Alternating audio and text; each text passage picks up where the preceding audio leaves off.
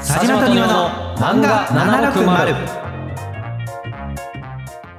子供の頃に読んでた漫画というテーマで話したいと思いますなるほどゴルゴ13回ということですねいや確かに散髪屋さんとかに置いてあって子供の頃見た記憶ありますけど忙しい二人がいろんな漫画の魅力をワイワイ語る漫画760お送りするのは佐島と庭です本日は雑談会ですおい今回はテーマに沿ってお話ししたいなと思ってるんですけどはいはいというのもこの僕らがポッドキャストを配信しているアンカーさん配信プラットフォームねあそうそうアンカーさんがなんか月ごとのトークテーマみたいなのを設定されてて、まあ、せっかくなんでその1個のテーマに沿って今回話してみたいなと思いましてあーそういう流行りの乗っかり方ねなんかそう言われるとちょっと尺なんですけどはそうではなくてこうねテーマに沿ったトークで僕らのトーク力をちょっとつけていこうじゃないかっていう考えもありますこれは。い確かにねアドリブ力低いって言われてますからねもういやいやなんかそんな言われてないと思うけ ど 4月のテーマが3つぐらいありまして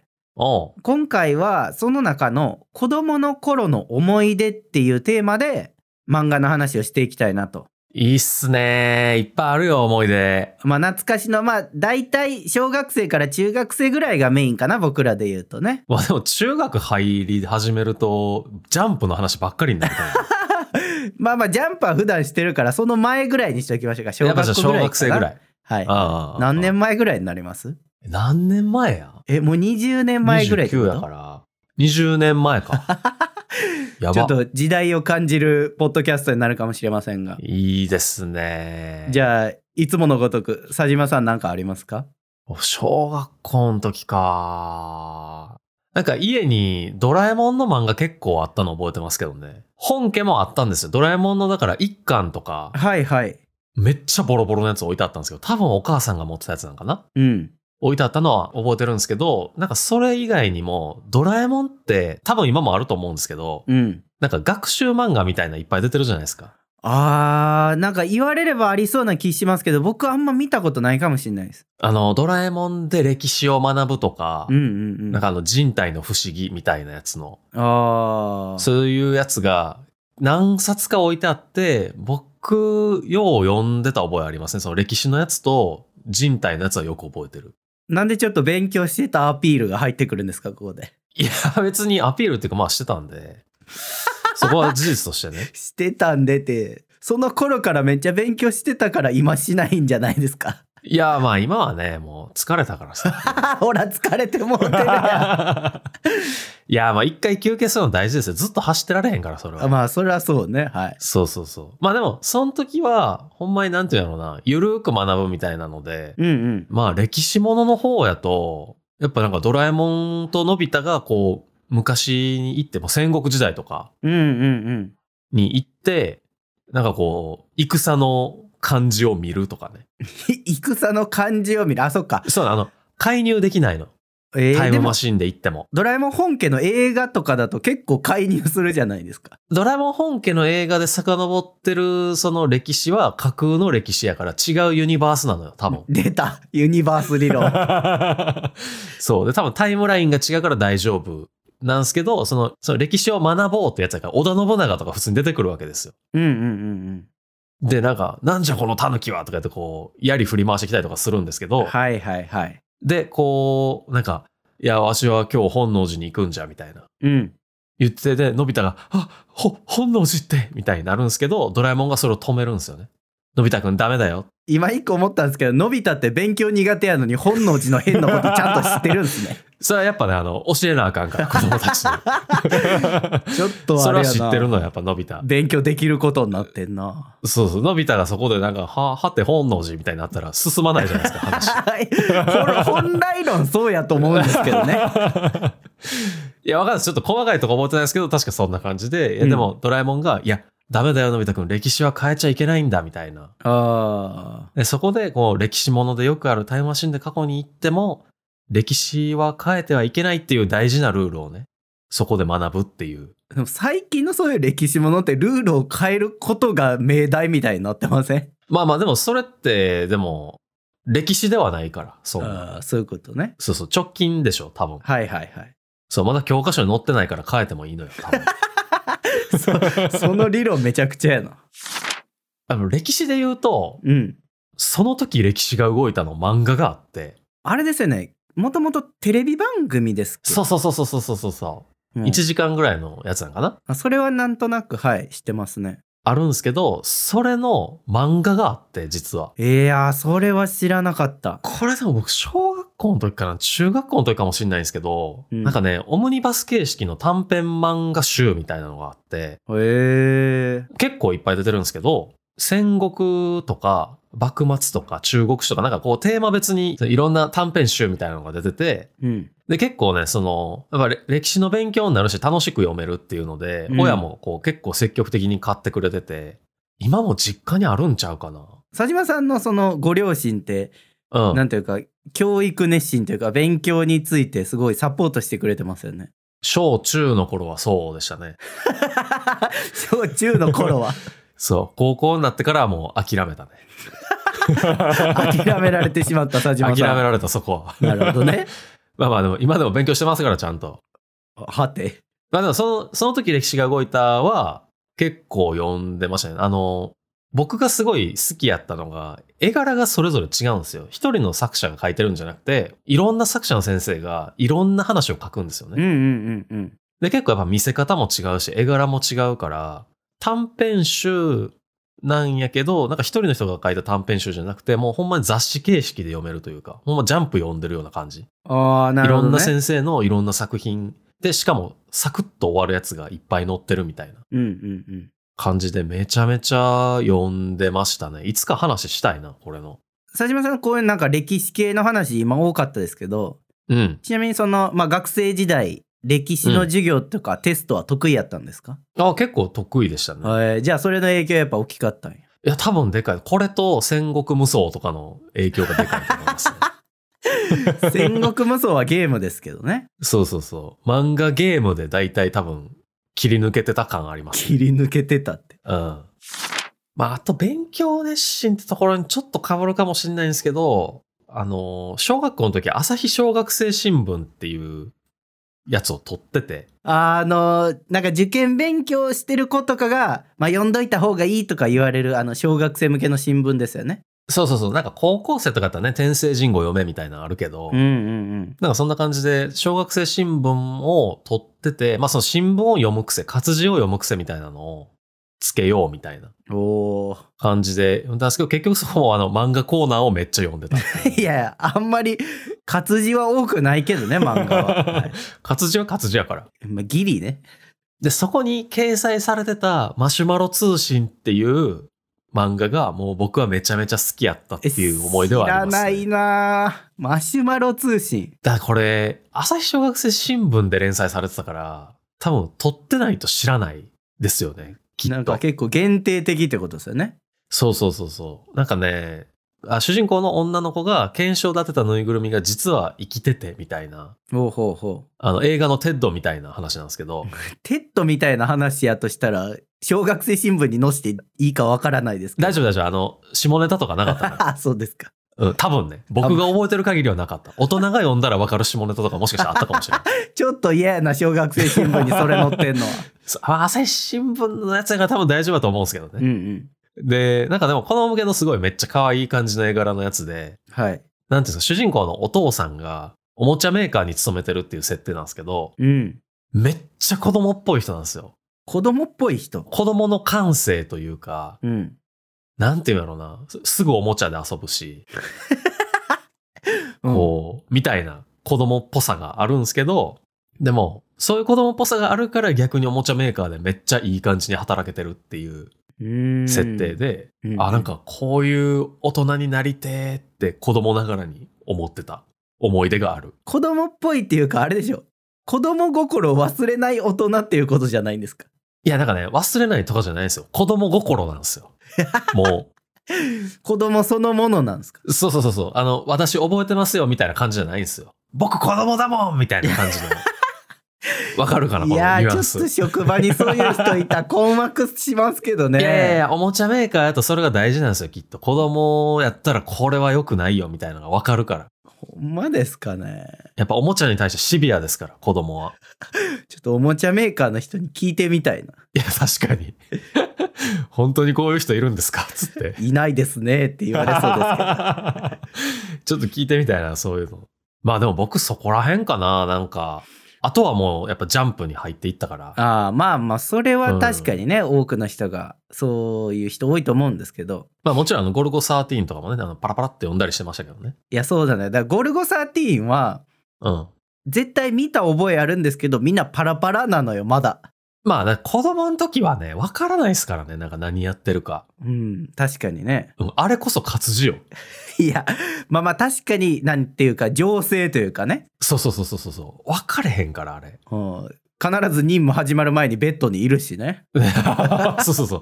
何やってんのやろってなるから。だかそれは確かにちょっと早いかもしれないらなかなかね、そこら辺は、まあ、知ってはいるけど読んでなかったみたいなのはね、うんいっぱいありますけどね。山口六平太とか ね。それ分かんないですから聞いてる人ほとんど多 分調べてくだいや、さいうちにあったのよ、その、うちにはないけど、あの、おじいちゃんの家にあったのよ、山口六平太が。調べてみてくださいね皆さんあはいのわからない人はなんか佐島さんめちゃくちゃ勉強っぽい話やったじゃないですか まあ、よくしてましたからね、今でもしてるけ ど。いやあんまり今してるかは僕感じてないです けどしてるよ。いやあしてるんやったらしてるでいいですよはいうん。なんかそれに比べると僕あんま勉強の思い出なくってはいはい。あれのなんか勉強好きって言ってませんでしたっけあ勉強は勉強で好きだったんですけどなんかそういう子供の頃に漫画とかなんて言うんだろうそれ勉強用の教材で勉強したって覚えはなくてはいはいはい。単純にまあ授業とか普通に勉強は勉強でしてたけどなるほどね。ちょっと別やったというかカテゴリーが。なそれで言うともう僕は小学校の頃はやっぱりコロコロコミックの虜やったんであーまあ、コロコロは読んでたよな。確かに。まあ必ずねこうみんなが通ってきた道と言っていいのか分かんないですけど、うんうんうんうん。例えばえっ、とね僕が大好きやったのは一番好きやったのは K1 ダイナマイトっていうね漫画がありましてああー、なんか、名前覚えてるぞ。これね多分知らない人多いんじゃないかなと思うんですけど当時結構あの K1 ブームというかね、はいはいはい。まあ、今も少しこう格闘技のブームありますけどその当時も K1 のブームがあって多分ね作中にアンディ・フグが実名で出てきてたんじゃないかなあ、そのリアルの人が。あそうそう浅島さんもしかしてアンディ・フグがわからないあちょっとわからないです ね。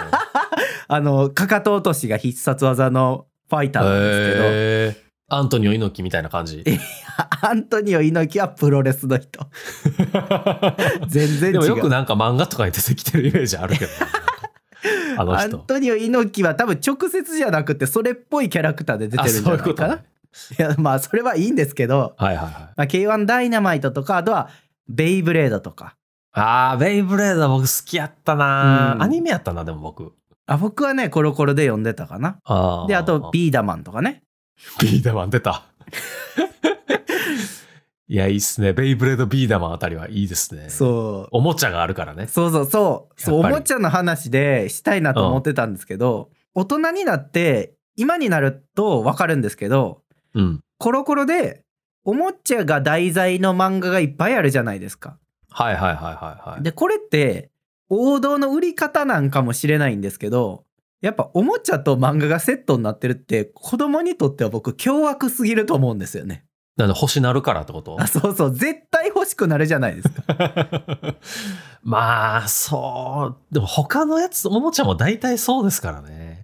あそういうもんですかね。だって虫キングとかエグかったじゃないですか。え虫キングってあれは虫キング単体で人気やったわけじゃないんですかえ、あれもなんかアニメとかありませんでしたっけちゃうかわからん。あったんかいやなんかあった覚えはありますけどうん、うん。あれ虫キングは虫キングが先行して僕人気やったんじゃないかなって勝手に思ってたあんですなるよほどね。そこからアニメとかができたってことですうんね。ちょっとそこはリサーチ誰かしてくださいなるほど。あの、こういうベイブレードとかビーダマンに関してはもう売る前提で漫画が始まってるってことですね。いやそうなんじゃないかなと思うんですよ大人になった今ではねはいはいはいはい。でまあまあそこら辺はうまいことやってるんでし ょうよ、きっと。始まった当時そのおもちゃが先なのか漫画が先なのかなんて子供にとっては分かんないじゃないですかいや、絶対わからん。でも漫画読み始めたら100%買いたくなるっていうだってリアルに売ってるわけですもんね、漫画の中のものが。そうそうそうそうで一番ね僕らの中でぶっ刺さったのはあのミニ四駆だと思うんですけど ああ、僕ミニ四駆実は刺さってへんねんな。ええー、あんまり買ってなかった僕ベイブレードばっかり買ってた。あーベイブレードだ買っっててたってか買ってもらってた。ちょっと後ですもんねミニ四駆より、ああ、そうですね。そううん。ミニ四駆が多分先ででミニ四駆の後の流れで言うとちょっとあの弾丸レーサーの時代があったとかねえ、それでなんか新幹線みたいな形してる やつそうそう細長い筒状あーのうんそうそうそう、それや、それですわ、僕。あーじゃあやっぱ佐島さんと僕で少しだけ年齢のズレがあるからああ。そこでハマったそんなの、差があるかもそんなに変わるんすかなんか世代。いやその当時だと結構大きいんじゃないですかやっぱりあー。なんかでもビンゴ大会とかでミニ四駆置いてあるけど、なんか子供これ好きやろみたいな感じで大人は置いてるけど、僕はあんまり興味ないんだよなと思いながら見てた。車に構えてる なそれれは知らんねんもん、車に構えミてるニ四駆。いやまあちょっと前やったんかもしれないですねそう、多分そうなんでしょうね、きっと。レッツゴーねうん、あんの漫画アニメやってましたけどミニ四駆のあそうそうそうそああ、僕多分、かすってるぐらいなんちゃうかう、うな。ん、多分僕もねちょっとなんて小さかったからミニ四駆はちょっと。と前の人たちのがドンピシャやと思うんですよねはいはいはいはいはい。であとちょっとこう進んでいくとベイブレードがあってうん。で同じタイミングぐらいにデュエルマスターズがあったんじゃないかなあのカードゲデームュのエマー、懐かしいなー僕、デュエマー、だって始まった頃にカードパックとか買ってたもんな。いあ早いですねや結構あの一番最初の第1弾みたいなの出た時に買ってもらいましたね。確か。へえいや僕それをいそれで言うとうん。あのマジック・ザ・ギャザリングを先に買いましたよやば、大人やな むずいのに、マジック・ザ・ギャザリング。そう当時買って全然分からへんくて諦めてはいはい、はい。そしたら。らデュエルマスターズのカードが出てすごい買ったっていう思いでありますね、ああ、いいっすうね。ん、遊戯王もともとやってたからな、僕あは。そうか遊戯王の方がちょっと先ですよねそうかうん、そうですね。もうアニメも漫画もやってて、そうちっちゃい時の僕らからしたら遊戯王と似たようなカードゲームのやつ出てくるし、絵もなんかかっこええぞみたい な。のでなんか買ってもらった覚えあるな。当時デュエルマスターズ割と分かりやすかったですしねシンプルでそうですね。なんかあの、どんどんよく分かれへん能力みたいなの がね、シーズンがこう重なるにつれていっぱい増えていってましたけど。まあどのカードゲームもねどんどん複雑になっていくのはね常なんですけどなんかごめんなさいこうコロコロ読んでない人全然伝わってないですよねいや、まあいいのよ。子供の頃の思い出の話やから。みんなニコニコニコしながら聞いてくれてますよ、きっと。まあ僕らコロコロ読んでてうん。こうコロコロじゃなくて例えばあのリボンとか読んでた方たちもいると思うんですよはいはいはいはい。で僕そういうの読んでなかったんでなんか当時リボンではこういうのが楽しかったみたいなのはちょっと教えてほしいですいわゆるすごいメジャーな作品じゃなくても子供の時に読んでるとめちゃめちゃ思い出深いやつがあったりするはずですもんね。うんうんでその漫画を読んでこういうおもちゃ買ってたみたいな、そこまでがセットであると思うんですけどで僕らはねこうミニ四駆とかベイブレードとか見てうおーってなっておもちゃ買ってめちゃくちゃして遊んでたっていう思い出だと思うんです けどちょっとこうねなんていうか雰囲気が違う漫画で楽しみ方があると思うんですよ。はいはいはあい。の変身セット買ってたとかね。 あるなああの、ロックマンエグゼとかも そうやったもんな。いやそまれ,、ああれはゲームきっかけですけど。まあまあでもそれもコロコロに戻っていってるから佐島さん。あかんちょっとリボーンとかね、僕らの読んでなかったのを教えてほしいなって思うのはあります。はいはいはいはそれで言うとですよ、いはい。うん。あの、漫画つながりでやっぱアニメも当時見てるわけじゃないですか。はいはいはい。で、そのタイミングで言うとデジモンとかかな。あー、デジモンね。デジモンのアニメが朝かな、うん土曜か日曜の朝にやってて、はいはいはい、はで、い。その後に、お邪魔女ドレミとか、あの、プリキュアの枠があったと思うんですよ。はいはいはいはいはい。戦隊ものとかの後か前かにあるやつ。あ、そうそう、その流れかな。うんうん。で実際ねやっぱデジモンとか見てでその流れで見るわけじゃないですか「お邪魔女」とか「プリキュア」とか。うんうんうん。で見てたけどなんか当時やっぱちょっと恥ずかしくって小学校とかでは「いや俺デジモンで切り上げてるけどな」みたいな感じで言ってた切り上げる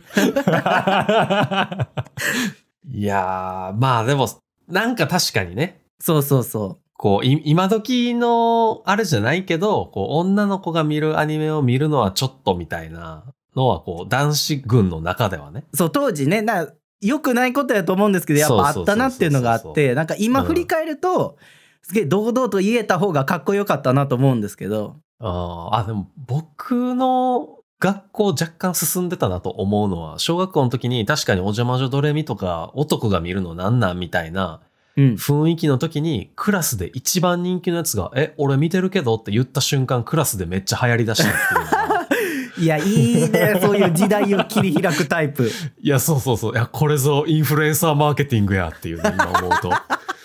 人気のやつが好きって言った瞬間に流行るっていうね。もう学校とかやとそれが顕著ですからねいや、そう、先駆けよ、あれが。インフルエンサーの。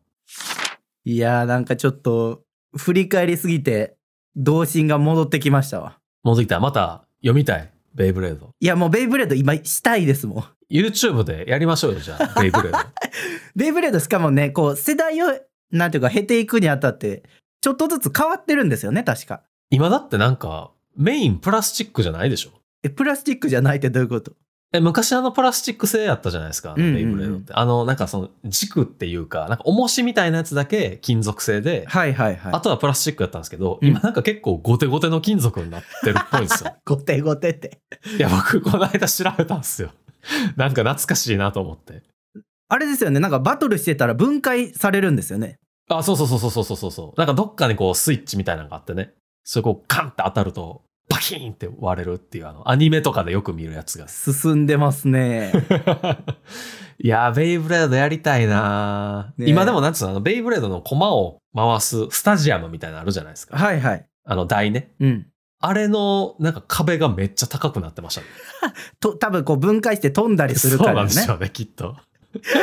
ちょまあなんかベイブレード界になりかけてるから今ベイブレードちょっと漫画読もうかな。やりましょうかちょっ とベイワブレードクワクからしてきましたねうんいや、いいよな。あれも、死生獣おったもんな。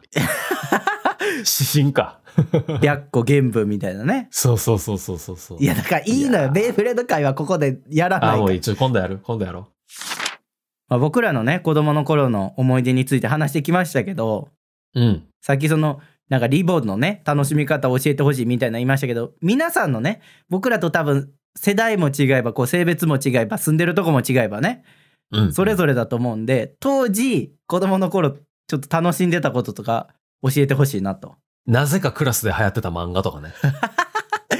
あと現役の小学生中学生とかがいたら今の流行りも教えてほしいです確かに。なんでねあの皆さんの子供の頃の思い出またシェアしてもらったら改めてその話もしてみたいなと思っております漫画760。エンディングです。はい。今回は Apple Podcast のレビューを2件紹介します。はい。お名前、フスジククラックス48さん。 なんてえ、ちょっと、これ難しいな、単語が。HSJVCRKX48 さん。ああそういうアルファベットが並んでたってことねあ、そう、あの、はい母音がないのよ。うんえータイトル、まったり聞けます。うん通勤時に毎回聞いていますが、二人のまったりとした考察が愉快で、いつも楽しませていただいています。センスのいいインディー漫画などの紹介もあり、私自身もだいぶ浪費してしまいました。笑い。漫画好きや疲れたサラリーマンにはぜひとも聞いていただきたい番組です。ありがとうございますありがとうございます。えーセンスのいい漫画なの紹介もあり私自身もだいぶ浪費してしまいましたとはいい。っぱい買っちゃったということですよねうん、うんい。や僕これ言いたいのがこれはね浪費じゃないんですよ投資ごめんなさい投資ではないと思あ、違うや。なんか、怪しい感じでこう、言ってくるんかなと思っうて。 いや別に僕なんかそう自いう己啓発みたいなさ。投資商品を売りたい人ではないんですけど好きやん、ニオさん。そういう自己啓発本みたいな。 それは勉強として読みますけどそれとそれは別 でうん。浪費してるわけじゃなくて僕ねこれ最近思ったんですけどやっぱ疲れるじゃないですか生きてるとね 疲れるんすかいや生きてると疲れるじゃないですかやっぱりいや、まあ疲れる瞬間はあるけど、なんかそう、全体を通して疲れるとは思う、まあまあ思う人はいるんでしょううね。ん、いや僕は全体を通してやっぱ疲れていくものだと思うんで、まあまあ、緩やかに死に向かっていくわけですか らいやそういう言い方はやめてほしいですけどあ違うなんで、 なんでそこは嫌なんです かい疲やなんれかるとかネガティブなこと言うのに。疲れてるんですけどそれをいかに楽しむかっていう話でね、はいはいはい、はい。でこの漫画を買って読んでるっていうのは浪費じゃなくってう心に潤いを与えてるわけですよん。なるほどね。あの漫画は心の化粧水やなってちょっと思って化粧水潤いをねこう心に 哺乳液はいや、もうええねん。突っ込んでく れ。じゃあ、哺乳液。乳液や。ぬ乳液はもう突っ込まへんどころか言い間違えるっていうね、 最悪やな。ちょっと出直してきます。今日は喋らないでいきます、僕。なんでもう漫画買ってね、あ買っちゃったなんてそう確かにね、お金使ったっていうことありますけど、いかに楽しんだかが重要ですから。はいはうん、疲れたサラリーマンにはね、ぜひとも聞いていただきたいって言ってもらってますけど、別にサラリーマンじゃなくてもね、疲れた人ぜひ聞いてください。 僕らがあ の化粧水になりますから。い。疲れた学生がね、うん、いる可能性は全十分にありますからね。そうそう、もうあの帰りのね、うん電車とか、あの歩いてる時にちょっと聞いてもらって、化粧水としてなじませてください。いやでも、庭さん気づいたんですけど、はい。今ここまで聞いてる人多分もう聞い てますよ。じゃあ、わかったわかった。確かにそうね。なに なにエンディングまで。で聞いてくれてるってことはもう最後まで聞いてくれてるんで、そうよ。普段聞いてくれてるよ、多分。あなたの知り合い3人にこのポッドキャストを紹介してください。うん絶対自己啓発本で聞いてきた内容やん、それ。いやいやいや、あなたが3人に広めて、その3人がまた3人ずつに広めれば、次は9人に広がるわけです。インセンティブはインセンティブはあるんですかはい、じゃあ次、次行こう、次。はい、次ね。 はい。えー、お名前、としろうさ ん。いや、何々、なんでテンション下がってるんですかいや、なんか、としろう下矢印になって るから。としろうさん。はい。えー、楽しい掛け合い。あ、これタイトルね。うん。関西弁のお二人の掛け合いで漫画を紹介する番組、お二人の好みが異なるので、その掛け合いがとてもいいと思います。とりあえずは自分の好きな漫画、知ってる漫画の回から聞き始めるのがいいのではないでしょうかと、うーん。紹介いただいてます。こうお二人の好みが異なるっていうの、まさに多分その通りですよね。うんうん。なんか、まあ、好きな漫画ね、同じ共通の漫画もありますけど、多くがね、全然違う漫画を持ってくるんで、まあ、ニアさん結構年上お姉さん系多いですもんね。いやいや、そんなに多くないです って。それは多分印象深いだけであって、数はそんなに多くないです。ああ、なるほどね。うん。まあでもその印象はついてもうてるもんな、キャラが。なんか。いや、別に作っちゃいっいてでするもんよ。な、もう。全然ネガティブ。ブなことじゃないですから。あまあ確かにそうですね。人の好みはね、それぞれですからね。お姉さんは素敵なんです。うんはい。人の趣味に口出すなってお母さんにも言われたからね。うん。じゃあ、二人の好み違うけれども、なんか、歩み寄ろうとしない感じがね、いいんじゃないかなってよく言われますよね。理解し合わない感じ。そうそう押し付け合うだ けで。いや理解しようとはしてるんですけどやっぱりこう最終的にはあ違うなってなってますよね結局あーまあ確かにね、なんか、庭さんの話聞くと理論グダグダなところ結構多いですから いや佐島さんに言われたくない ですね。お互いね、やっぱこう自分の信じてるものはあるけど、こう言葉に起こした瞬間にグダグダになるっていうのはね、あるよ、それは。まあそのねお互いの情熱がぶつかり合っておりますんで あーバトル漫画よ。バトルはしてない番組の感想を語ってほしい漫画のリクエストはツイートお便りで受け付けています。ツイートの場合はハッシュタグ漫画760、お便りは公式ページから、もしくはメールで送れるので番組概要欄をご確認ください。お便り採用者の中から抽選で漫画760ステッカーをプレゼントしています。ぜひお送りください。漫画760は Spotify や Apple Podcast、Amazon Music などで毎週水曜18時頃に更新しています。漫画760を面白いと思ってくれた方は番組のフォロー、高評価、レビューをお願いします。ではまた来週。バイバイ。バイバイ